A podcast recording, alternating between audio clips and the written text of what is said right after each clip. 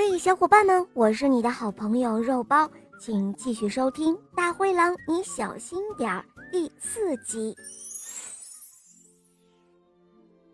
大灰狼吃不到小红帽，于是还是想去吃小猪。呃，我记得，呃，在童话书里，大灰狼是把稻草盖的房子吹了个稀巴烂，然后把猪老大吃掉了，接着。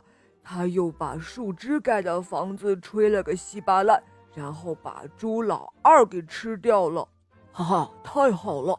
现在猪家三兄弟都在这里耶！嘿嘿，猪老大、猪老二还有猪老三。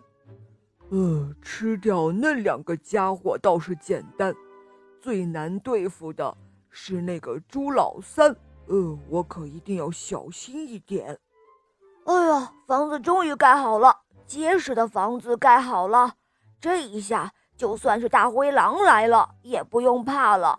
我们三兄弟住在一起，哈哈，可以快乐的生活喽。是啊，这一下我们朱家兄弟可就安全了。就算他大灰狼来了，哼，我们也不怕他。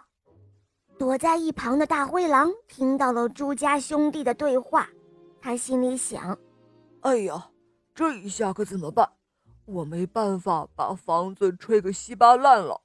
哦，要是不小心，说不定还会被他们反吃掉呢。唉，算了算了，不吃小猪了。无奈中的大灰狼又回到了自己的家里。这时候的他看着童话书，睡着好觉，心里美美的想着：真是太好了，呃，今天总算又安全的回到家里了。哎呀，好饿，好饿呀！唉，还是明天继续找吃的吧。不过还是要千万小心那帮坏家伙。